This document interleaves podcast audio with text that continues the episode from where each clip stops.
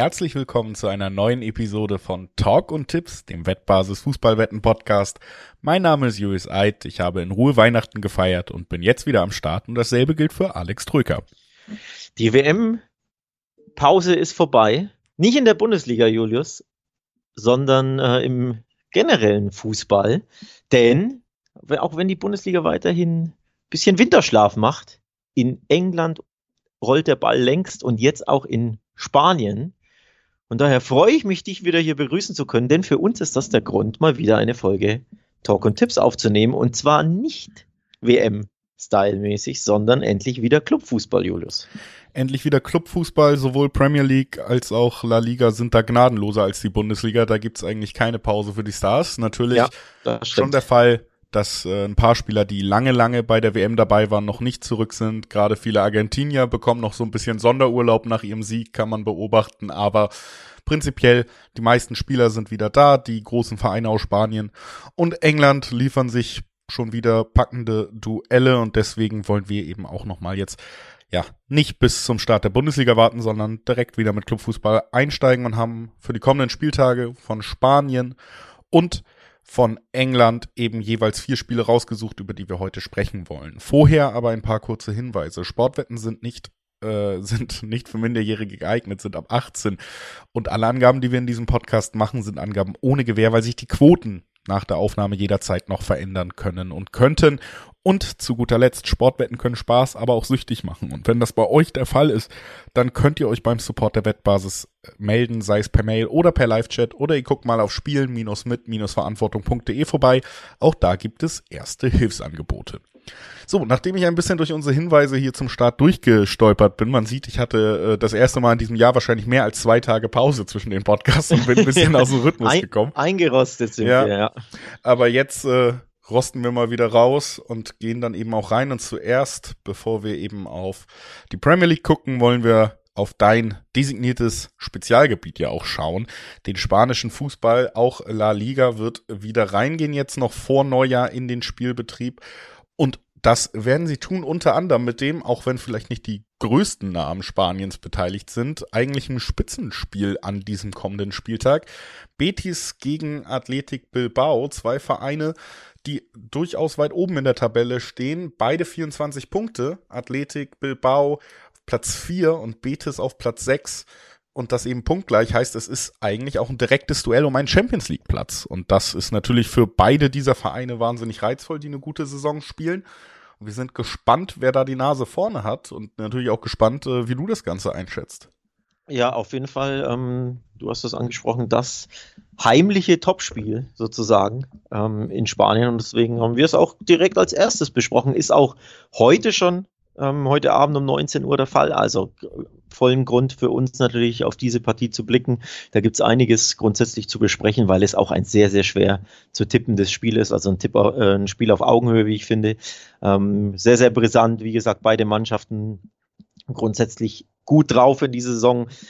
Jetzt zählt Form natürlich recht wenig aufgrund dieser WM-Pause. Ich glaube, 60 Tage ruhte der Ball in La Liga, irgendwie sowas, also ähm, eine sehr lange Zeit. Und dementsprechend von Formkurven kann man da nicht wirklich sprechen. Äh, man kann es aber trotzdem zumindest bei Betis ansprechen, denn, und das finde ich schon kurios, Betis hat eine der, äh, ist als eine der wenigen Mannschaften nicht wirklich in die WM-Pause gegangen, sondern hat quasi durchgespielt. Und zwar hielten sie es für angebracht, direkt ähm, im November schon nach Südamerika zu reisen und da drei Freundschaftsspiele gegen große südamerikanische Teams zu absolvieren, gegen River Plate und gegen Colo Colo ähm, aus Chile spielte man gleich zweimal. Und jetzt kommt das Kuriose. Alle drei Spiele wurden verloren, dabei wurde kein einziges Tor geschossen von Betis. Und sie haben teilweise richtig auf dem Hintern bekommen. 0-4 gegen River Plate, 0-5 gegen Colo Colo und dann im Rückspiel sozusagen 0-1 gegen Colo Colo. Also ein bisschen, um Geld zu verdienen, um äh, im Rhythmus zu bleiben, aber diese Südamerika-Reise, die ging völlig schief für Betis. Immerhin hat man sich ähm, ein bisschen gefangen zuletzt. Man testete gegen Man United zu Hause. Da gewann man 1-0, aber jetzt zuletzt auch wieder gegen einen namhaften Gegner, gegen Atalanta aus Bergamo, gab es ein 0 3, äh, einen Tag vor Weihnachten. Also diese Testspielreihe von Betis, diese ungewöhnliche mit sechs Testspielen, die ging irgendwie nicht ganz so, oder die war nicht ganz so äh, erfolgreich. Zumindest hat sie nicht dafür gesorgt, dass man sich schon in den Lauf spielen konnte. Das kann genau. man, äh, festhalten. Generell muss man ja auch sagen, wir reden hier einerseits tabellarisch über ein Topspiel, aber beide Teams sind ja jetzt nicht wahnsinnig ähm, überzeugend unterwegs in den letzten Spielen. Betis sogar noch ein bisschen schwächer als Bilbao, haben in den letzten fünf Spielen nur ein Spiel gewinnen können, zweimal verloren, zweimal unentschieden gespielt, aber auch Bilbao ähm, mit, mit zwei Niederlagen, einem Unentschieden und zwei Siegen, durchaus durchmischte Form, nur ein bisschen besser als die von Betis. Muss aber auch sagen jetzt, Du hast es angesprochen, die letzten zwei Spiele in der Liga konnte Betis nicht gewinnen. Diese Vorbereitungsreihe ist komplett in die Hose gegangen und da muss man sich schon fragen, oder für mich steht dann schon auch vor diesem Spiel fest, okay, wenn wir über Form reden, dürfte Atletico, äh, Athletik Bilbao hier die besseren Karten haben, ne? Ähm, zumindest Heim, also es, die, die, die Testspielform, so nenne ich jetzt mal von Betis zuletzt, konterkariert die Heimform in La Liga, denn da sind sie ja richtig stark unterwegs. Von sieben Heimspielen haben sie bislang in der Saison fünf gewonnen, bei einem Remis, einem Unentschieden und auch nur äh, fünf Gegentoren. Also zu Hause eine Macht im Benito Villamarin, aber eben, und jetzt komme ich zu meinem Tipp, aufgrund dieser, ja, es sind nur Testspiele, klar, aber aufgrund dieser Testspielergebnisse ähm, gelange ich am Ende zu dem Tipp, dass Betis hier das Heimspiel nicht gewinnen wird. Ist jetzt kein gewagter Tipp, es ist ja ein Topspiel, beide punktgleich, aber trotzdem. Ich gehe hier tatsächlich aufs Remis bei diesem Spiel. Ich glaube, da werden sich die Punkte geteilt. Betis wird erst zu seiner, Form finden müssen oder wird nicht direkt wieder zu Hause gewinnen. Ähm, und der Athletikclub, glaube ich, würde mit einem Unentschieden im Benito Villamarin, das bisher eine Festung ist, glaube ich, auch sehr, sehr gut leben können. Deswegen gehe ich auf, aufs Remis hier, 3,40er Quoten, also völlig ähm, angemessene, durchschnittliche ähm, Remis-Quoten. Das ist mein Tipp. Also Betis gewinnt nicht. Ich wäre tatsächlich nicht mal überrascht, aufgrund dieser Testspielform, wenn sie sogar verlieren würden, die Heim die werden die Blancos, die Heimmannschaft. Genau. Und das ist auch mein Tipp hier. Ich gehe wirklich auf diese Form und sage, ich äh, guck mal, dass ich so 240er Quoten im Schnitt im Dreiweg auf Athletik Bilbao mitnehme bei diesem Spiel und glaube, die werden da die Nase vorn haben und dann eben auch ihren Vorsprung, beziehungsweise erst überhaupt einen Vorsprung auf Betis herstellen und drei Punkte wegziehen. Das ist mein Tipp. Und wie gesagt, auch da Quoten ja nicht unbedingt unattraktiv bei diesem Spiel damit würde ich sagen, lass uns weitergehen zum nächsten Duell. Wir gehen natürlich auch so ein bisschen die äh, Spitzenteams durch, die dann auch in Deutschland, gerade aus Spanien, äh, eben am meisten Aufmerksamkeit bekommen. Und eines dieser Spitzenteams ist natürlich ohne Zweifel der Tabellenzweite Real Madrid, haben zwei Punkte Rückstand auf den Tabellenführer, den FC Barcelona, und spielen jetzt gegen Valladolid. Das ist der zwölfte, also vermeintlich schon ein klarer Favorit mit Real eben dabei, sind aber wie gesagt zwei Punkte hinter dem FC Barcelona, also sollten dieses Spiel gewinnen, wenn man oben mit dranbleiben will. Sollten dieses Spiel gewinnen, ist aber keine ganz so ähm, leichte Auswärtsaufgabe, finde ich. Denn äh, Real Valladolid zu Hause durchaus stärker unterwegs, als ich sie erwartet hatte. Ich hatte sie ähm, in meinem anderen Podcast, den der eine oder andere vielleicht kennt, ähm, als Abstiegskandidaten getippt. Und da liege ich bisher nicht ganz so gut mit diesem Tipp, denn sie äh, overperformen, wie ich finde. Sie haben zu Hause vier der sieben Spiele gewonnen, also die meisten Punkte holen sie vor allem zu Hause. Da sind sie richtig gut unterwegs. In der Fremde gelang erst ein Sieg, da sind sie schwach, aber zu Hause vier von sieben gewonnen, bei auch erst sechs kassierten Heimgegentoren. Also du siehst schon, die sind einfach zu Hause schwer zu knacken. Und wie gesagt, jetzt die WM-Pause, keine Mannschaft hat irgendwie eine Form. Alle Teams müssten auch erst reinkommen, natürlich Real Madrid auch mit ihren, ich glaube, 15 oder was WM-Fahrern. Ähm, da musst du deinen Rhythmus erst finden. Also ich glaube, das wird ein hartes Stück Arbeit für Real Madrid. Sie sind natürlich der klare Favorit, logisch. Und es fällt einem schwer, hier nicht auf Real zu tippen grundsätzlich. Aber ich glaube, das wird richtig eng und auch eher überschaubar so vom Leistungsniveau her. Und ich sehe maximal so ein, so ein 1-0 oder sowas. Also irgendwie so ein Pflichtspiel, ähm, äh, Pflichtsieg, aber mit Ach und Krach maximal. Weil ich glaube, wie gesagt, das wird richtig schwer in Valladolid. Die sind unbequem. Ja, also was man natürlich auch immer sagen muss, ist, dass diese Spitzenteams wie Real eben auch eins ist, natürlich diese WM und die fehlende Pause, die daraus resultiert, härter trifft als kleinere Vereine, weil man einfach viel, viel mehr WM-Fahrer hat, weil man auch Logisch ähm, wenn man nicht wahnsinnig viele Argentinier im Kader hat, dann äh, hat man auch viele enttäuschte WM-Fahrer, denn da sind ja viele Spieler aus Nationen, die sich sehr viel ausgerechnet haben und da kam hat es dann eben nicht immer so geklappt. Gerade bei Real ja durchaus interessant mit den Franzosen im Kader und äh, ja auch mit dem vielleicht wichtigsten Spieler der letzten Jahre, Ka Karim Benzema, der ja jetzt sich auch noch im Streit mit dem Verband quasi befindet über seinen Berater. Also da muss man natürlich auch sagen, dass da nicht nur Erschöpfung, sondern vielleicht auch, ja, die generelle sagen wir, Spielfreude der Spieler durch die letzten Wochen eher gelitten hat, ne? Wenn man das so sagen kann. Ja, die, die Benzema-Thematik, die ist tatsächlich interessant. Ähm, er hätte ja laut Berater und laut verschiedenen Ärzten oder gutachtende Ärzte vielleicht sogar im Viertelfinale schon fit sein können oder zumindest auf der Bank sitzen können, einsatzfähig sein können, wurde trotzdem heimgeschickt und ist darüber jetzt so erbost gewesen, dass er seine Nationalelf-Karriere beendet hat. Also da ist nicht alles im Reinen. Ob er jetzt natürlich direkt schon ähm, von Anfang an spielen wird bei Valladolid, muss man abwarten, denn wie gesagt, die Verletzung, ähm, wie, wie sehr die ausgehalten ist oder wie, wie 100% topfit er ist, das, das bleibt abzuwarten. Aber du hast es angesprochen, bei der, von der WM kommt der ein oder andere Knick zurück. Man denkt auch an die Brasilianer, ne? Militao, Vinicius beispielsweise, sind ja auch zwei äh, betroffen. Also ja, unterm Strich glaube ich, wird sich Real Madrid aus verschiedenen Gründen hier schwer tun, aber ich sehe dann trotzdem eben so ein Ach und Krach 1 zu 0. Ähm, oder zumindest einen ganz knappen Sieg. Ja. Ich mach mal die Kehrtwende bei meinem Tipp nach allem, was wir jetzt gesagt haben. Ich glaube nämlich, dass sich genau diese Spieler eher den Frust von der Seele schießen wollen und ein Statement setzen wollen. Und wir, du hast Vinicius genannt, zum Beispiel auch, dass wir tatsächlich Spieler mit Wut im Bauch sehen werden bei Real. Und ich könnte mir vorstellen, dass man hier dann durchaus gegen eben doch einen Gegner, wo man Favorit ist, einen souveränen Sieg einfährt.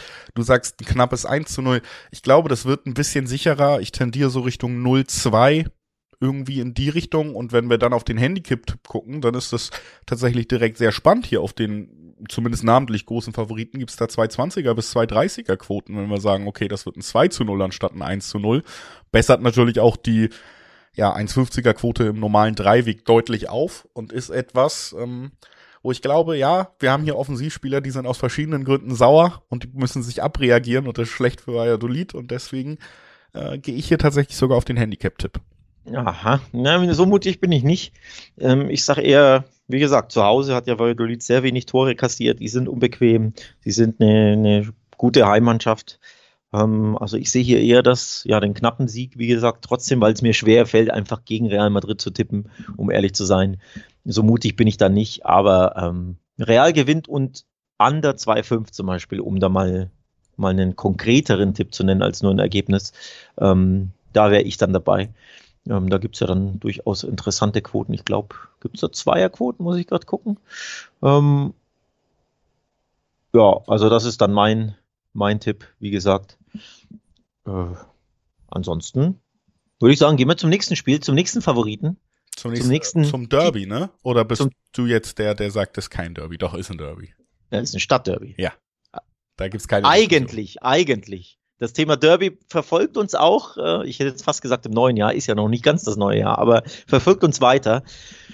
Es wird allgemein angesehen als Stadtderby, als Barcelona-Stadtderby, aber Espanyol liegt ja eigentlich, zumindest das Stadion, liegt ja nicht in Barcelona, sondern in Cornea.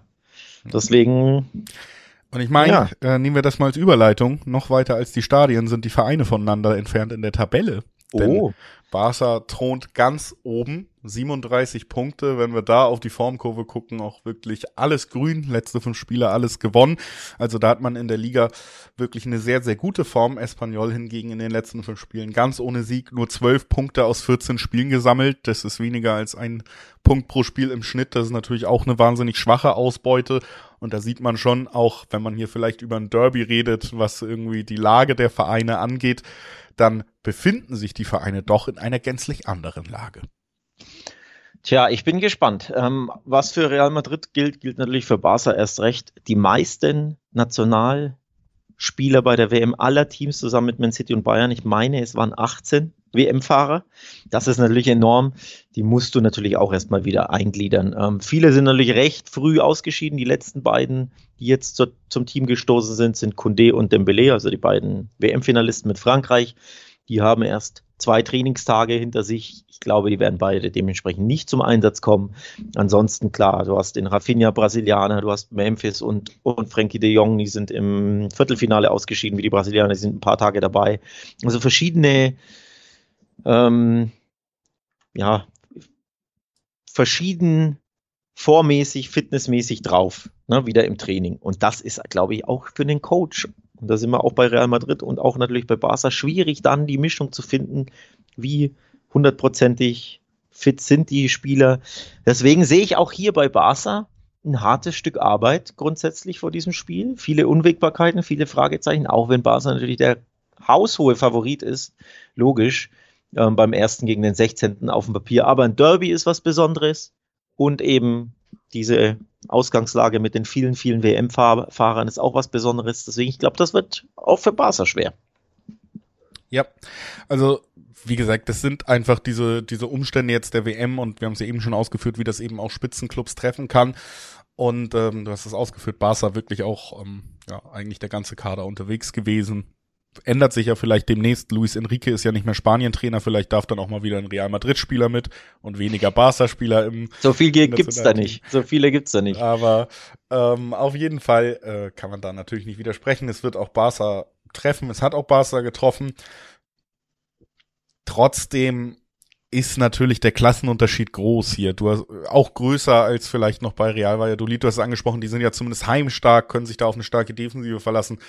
Da ist ähm, natürlich formmäßig und auch was die bisherigen Auftritte in der Liga angeht, Espanyol noch mal ein Stück weiter weg. Und ganz ehrlich, aufgrund dieser Ausgangslage, ja, dieser Unterschied ist mir zu groß, um hier wirklich mit einem Stolperer zu rechnen. Wenn wir jetzt hier Spiele hätten wie Barca gegen eben zum Beispiel in Athletic Bilbao oder so an diesem Spieltag, dann würde ich sagen, uiuiui, äh, da haben wir wirklich großes Ausrutscherpotenzial. Hier ist mir dieser Abstand einfach zu groß. Natürlich ist, äh, muss man trotzdem sagen, hier mit den 1,26er Quoten im Dreiweg, das auch den Wettanbietern sehr bewusst und deswegen auch äh, ziemlich unattraktiv, das Ganze anzuspielen. Aber es gibt ja immer so ein paar Möglichkeiten. Du hast eben eine genannt und auf die würde ich fast zurückkommen wollen. Ich könnte mir vorstellen, dass wir hier zwar einen Barca-Sieg sehen, aber kein Spektakel und deswegen Barca gewinnt und unter 2,5 Tore wäre zum Beispiel ein Tipp, den ich machen würde.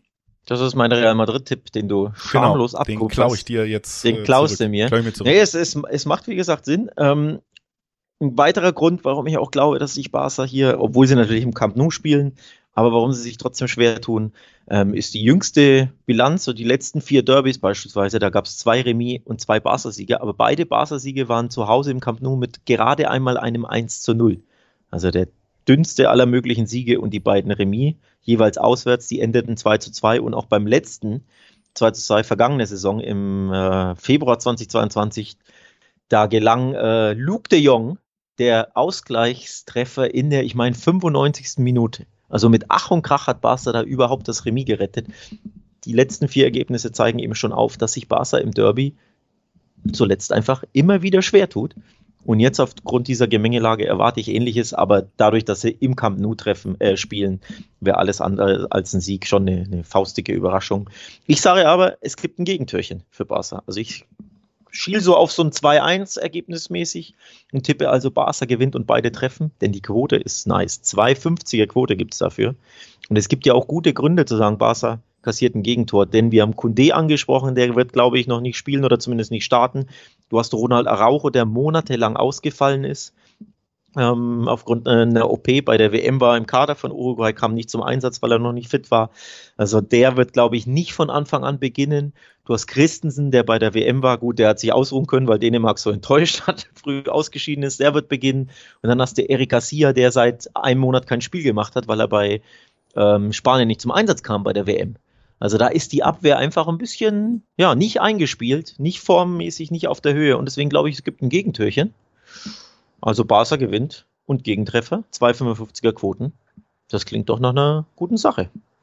Das klingt nach einer guten Sache und auch einer, die ich äh, nachvollziehen kann. Aber wie gesagt, dieses Mal möchte ich dir deinen Real Madrid-Tipp klauen und den auf Barca anwenden. Und dann würde ich sagen, lass uns mal Spanien abschließen mit unserem letzten Spiel auf unserer Liste. Via Real, übrigens mit Doppel-R geschrieben, ganz wichtig, kann man immer bei dem Verein nochmal erwähnen.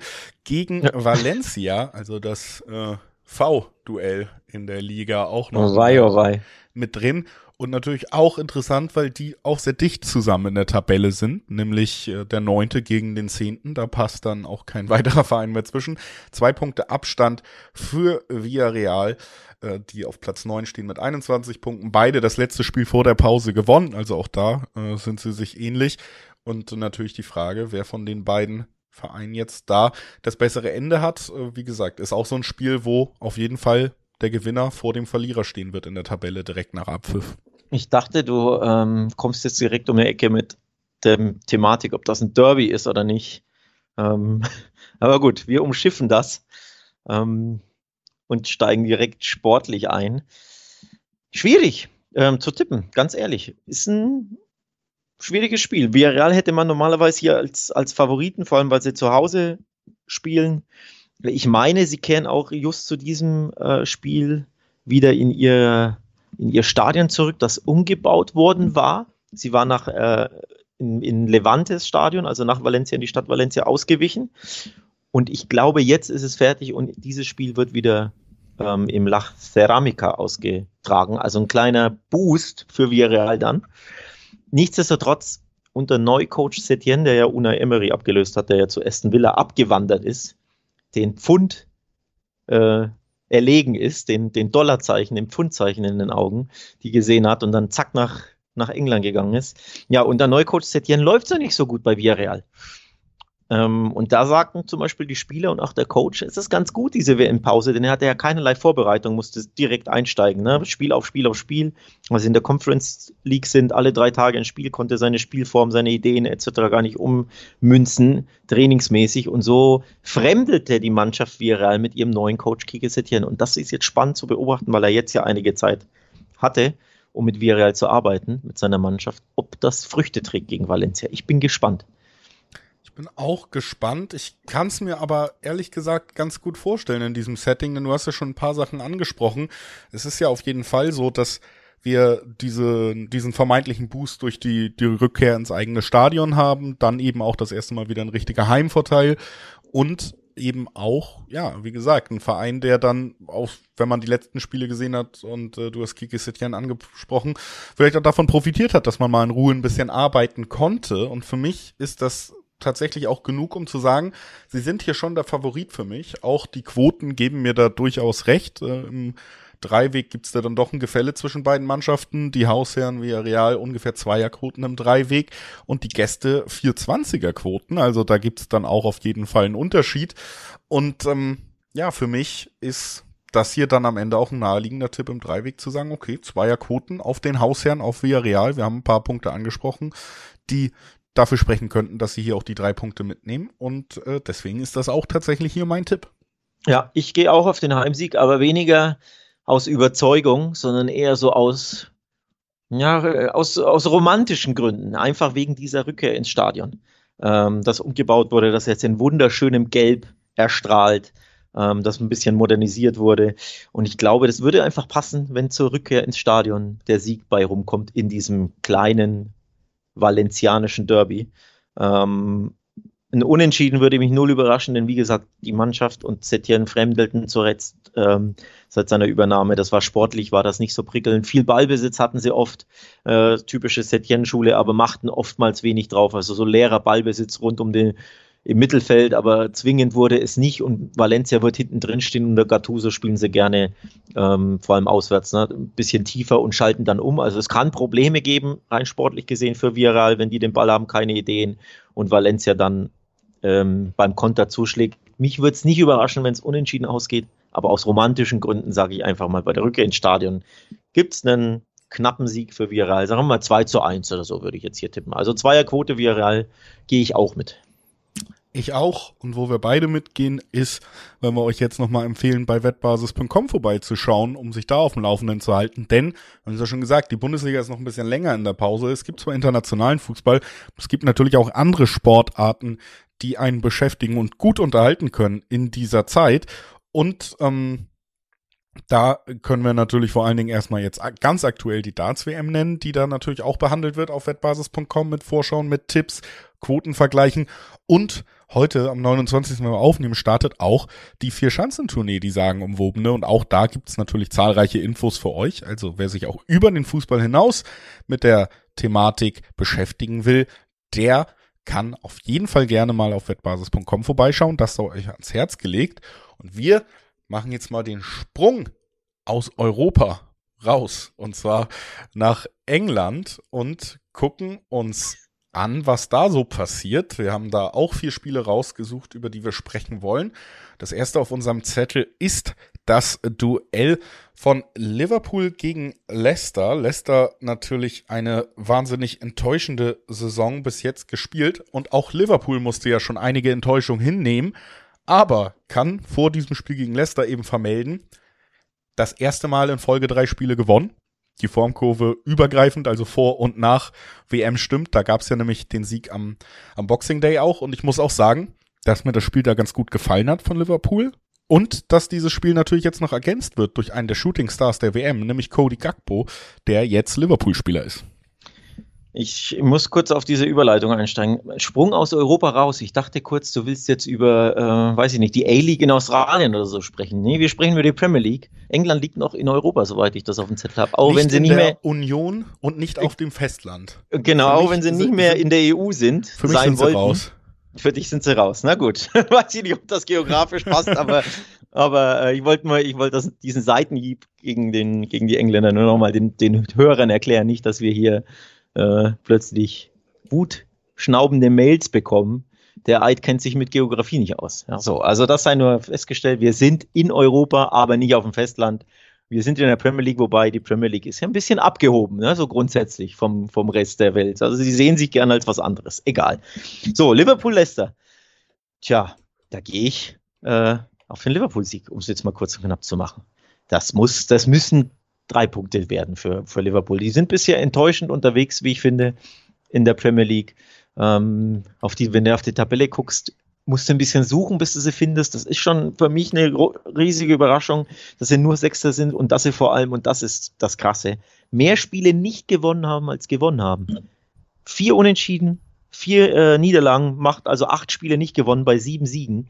Das ist für mich, ähm, ja, einfach zu wenig bisher von Liverpool spricht, da muss jetzt mal ein bisschen, muss ein Lauf her, da müssen ein paar Siege her und äh, dementsprechend darf es hier gern mal gegen Leicester hier auch mal wieder drei Punkte geben. Ja, also was man bei Liverpool wirklich auch sagen muss, ist, dass sie wahnsinnige Probleme haben zu Beginn des Spiels.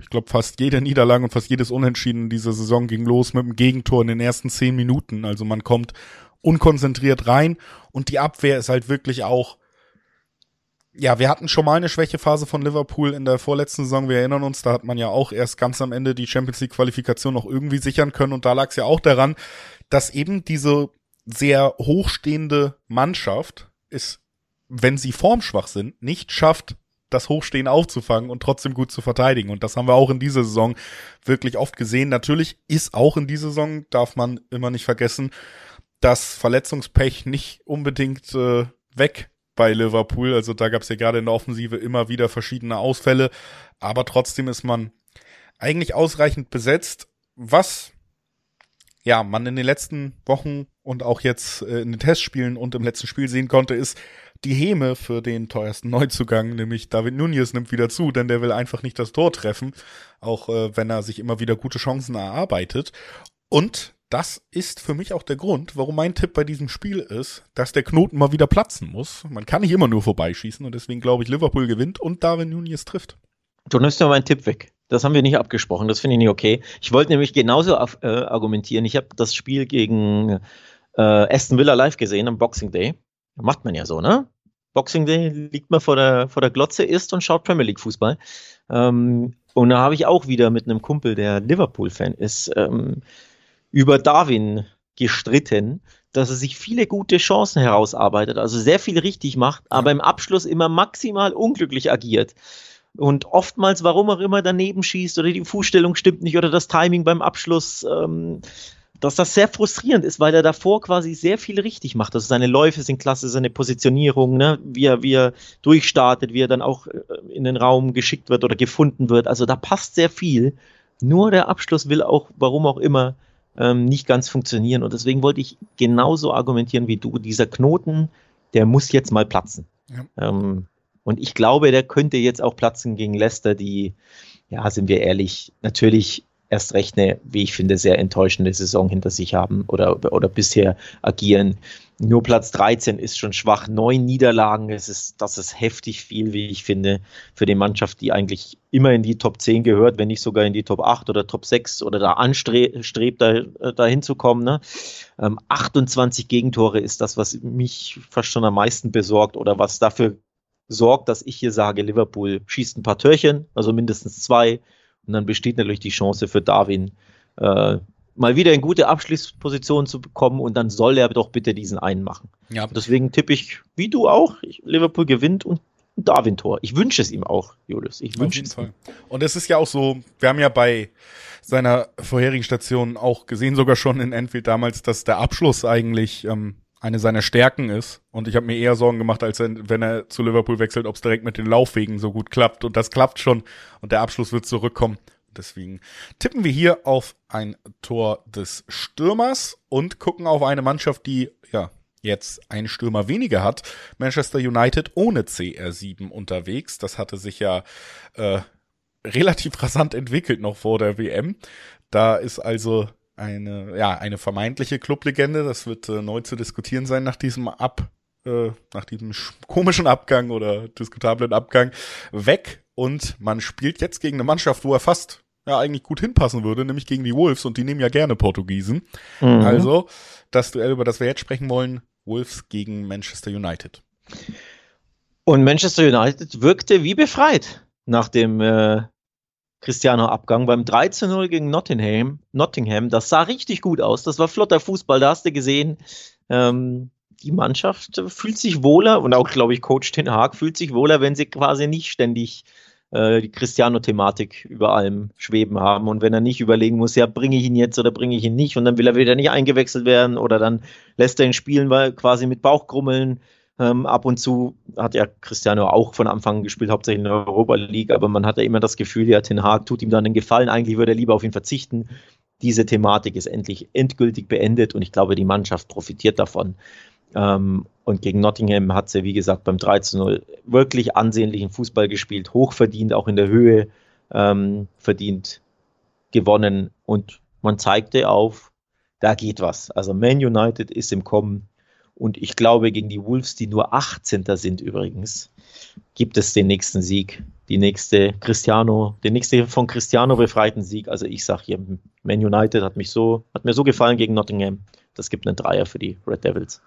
Ja, ich glaube auch, da entwickelt sich dann doch so langsam was. Man hat, ähm, ja, man sieht ja auch, dass man zumindest gerade etwas tut, was der Verein lange nicht getan hat, nämlich durchaus hinter dem Trainer wirklich stehen und äh, es hat sich ja durchaus dann auch so eine Konfrontation entwickelt zwischen einem Superstar wie Cristiano Ronaldo und einem Aushängeschild wie Cristiano Ronaldo und dem Trainer Ten Hag. Und da hat man schon ziemlich, ziemlich deutlich gesehen, dass der Verein hinter dem Trainer steht. Und das hat Manchester United oft gefehlt in der Vergangenheit.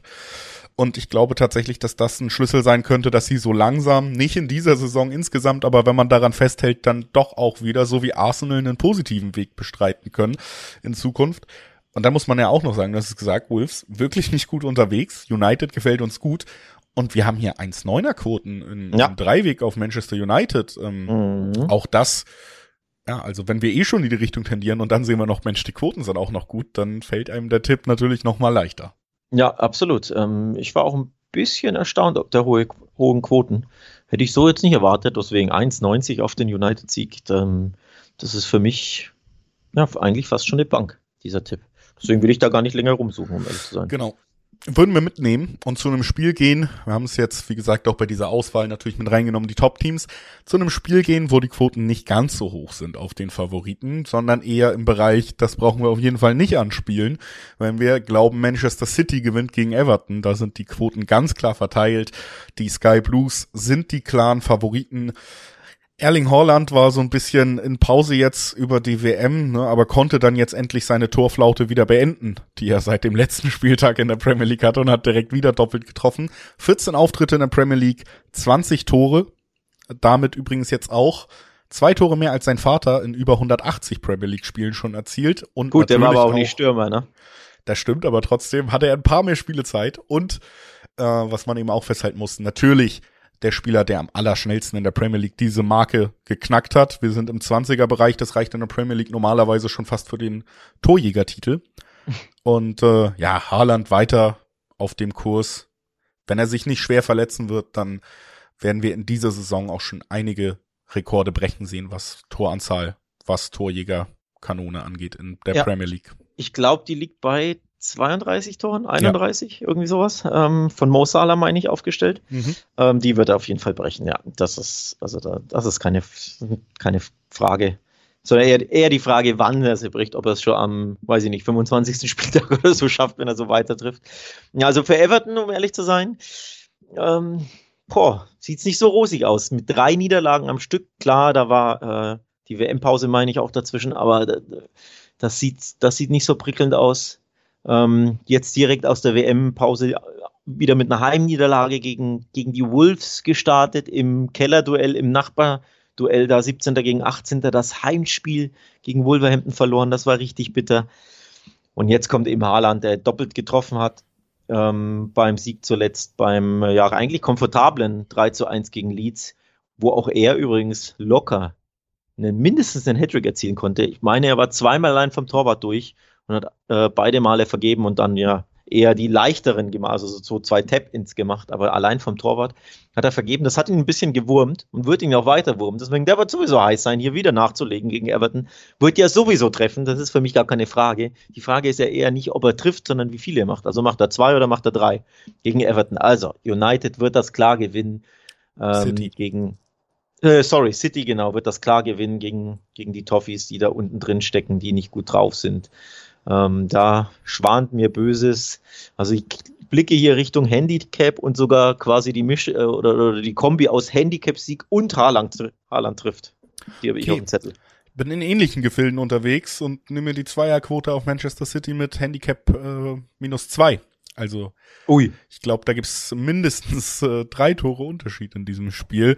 Das ist tatsächlich muss man ja auch mal festhalten, finde ich kein wahnsinnig krasser Tipp, wenn du über Manchester City sprichst. Es gibt eigentlich kein Spiel in dieser Liga, wo ich mich wohlfühlen würde, gegen sie zu tippen. Und es gibt ungefähr 17 Spiele pro Hin- oder Rückrunde, wo ich sagen würde, gut, das kann auch ein Handicap-Sieg werden oder es könnte potenziell auch ein 5-0 werden. Und du hast darüber gesprochen, Haaland hat weiterhin Bock. Man ist einfach zu gut. Es gibt wenig Mannschaften in dieser Liga, die überhaupt mithalten können. Everton ist diese Saison definitiv keine.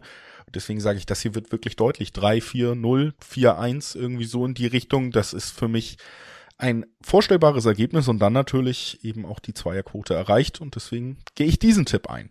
Eine Sache muss man natürlich noch erwähnen. Von den Bottom 10 oder sogar Bottom 12 Teams in der Premier League hat Everton die beste Abwehr mit nur 19 Gegentoren in 16 Spielen.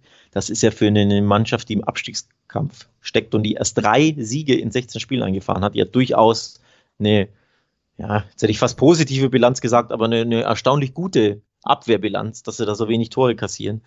Mal schauen, ob eben City, ja, die Gegentorbilanz ein bisschen verschlechtert von Everton. Du sagst ja, ich kann es mir auch vorstellen, aber es sei nur erwähnt, dass sie eben keine Schießbude sind bisher, ne? Das stimmt. Und das trifft auch auf beide Mannschaften zu, über die wir zum Abschluss dieses Podcasts sprechen wollen. Sprechen über das Duell zwischen Brighton und Arsenal. Du hast das treffend in unserem Vorgespräch gesagt, so ein bisschen auch das Hipster-Duell.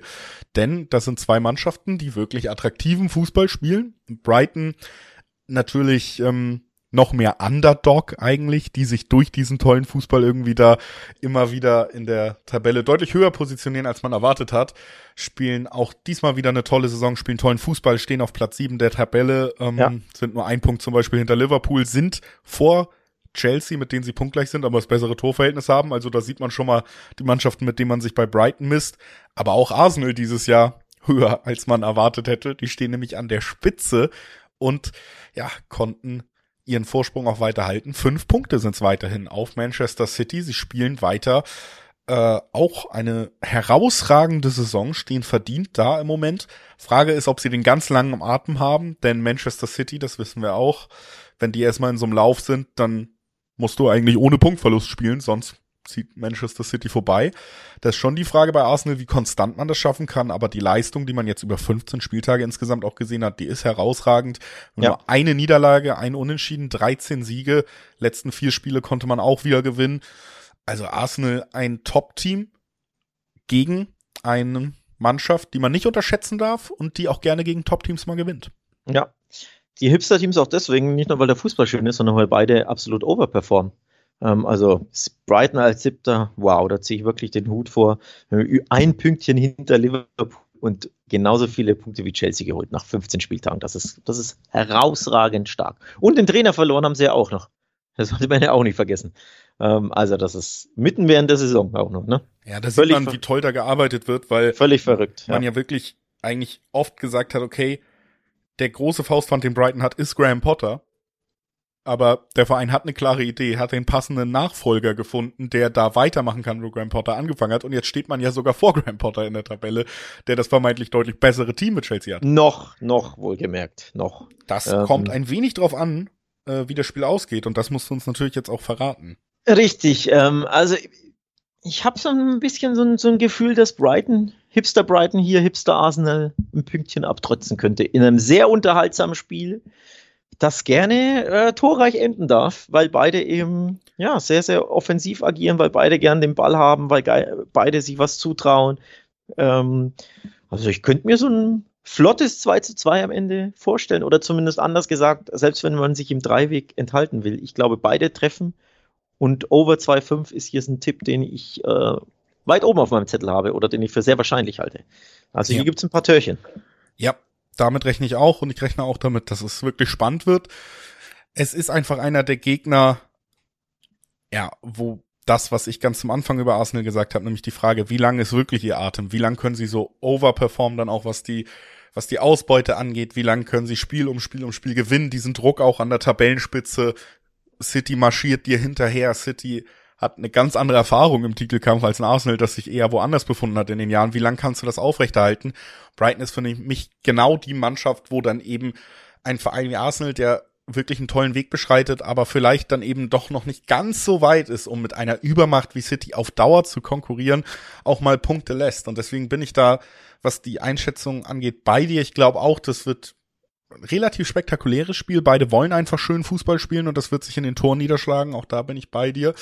Und dann, ja, ein Punktverlust Arsenal wäre natürlich auch äh, nochmal zum Abschluss mein Lieblingstipp, nämlich 1x, also Brighton gewinnt oder spielt unentschieden. Arsenal verliert hier definitiv Punkte. Da gibt's 1,7er bis 1,8er Quoten, also auch das durchaus noch im anspielbaren Bereich und dann eben der Tipp, gut, so gut Arsenal ist, irgendwann müssen sie stolpern und Brighton bietet sich sehr an als Stolperstein. Bietet sich an. Äh, Arsenal übrigens in der Auswärtstabelle auf Nummer eins. Ähm, und bemerkenswert finde ich, dass sie in acht Auswärtsspielen, also nicht nur sechs davon gewonnen haben, sondern erst vier Gegentore kassiert haben in der Fremde. Das ist absolut bemerkenswert. Das hätte ich so ähm, erst recht nicht gedacht. Also, dass die Abwehr ähm, von Arsenal da so so stark ist, aber ich glaube, die wird diesmal wackeln bei Brighton. Also ich habe ja meinen Tipp schon abgegeben. Ich glaube, beide treffen und es gibt over 2,5 und dann könnte es 2-2 ausgehen. Vielleicht gelingt Ödegaard ein kleiner Geniestreich und dann gibt es das 3-2 in der 84. für Arsenal. Alles möglich. Ähm, auf jeden Fall ein sehr unterhaltsames Spiel, bei dem ich sagen würde, Leute, schaut euch das live an. Ich glaube, das könnte eine schöne, gute Unterhaltung werden für den neutralen Fußballfan.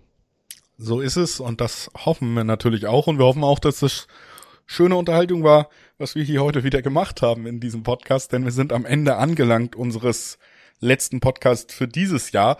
Ähm, internationaler Fußball geht natürlich trotzdem weiter und deswegen werden wir uns auch weiterhin hören. Wir werden jetzt nicht nochmal warten, bis die Bundesliga losgeht, sondern weiter versuchen, euch bunte Überblicke zu geben über die internationalen Ligen, über die Top-Vereine, die ja weiter spielen und dann ähm, im Laufe des Januars auch eben in weiteren Podcast-Episoden über diese internationalen Spiele sprechen. Wer da wirklich nichts verpassen will, dem sei auch nochmal ans Herz gelegt. Abonniert sehr gerne diesen Podcast. Äh, egal wo ihr hört, eigentlich gibt's ja immer die Folgen- oder Abonnierfunktion. Oder ähm, ja, und da, da klickt ihr drauf und dann verpasst ihr wirklich auch keine Folge von uns. Das wird uns sehr freuen. Es freut uns auch sehr, dass ihr heute eingeschaltet habt. Damit sagen wir vielen Dank, bis bald und einen guten Rutsch vom Talk und Tipps Team Julius und Alex. Ciao. Jo, da schließe ich mich an. Ciao, ciao, bis bald.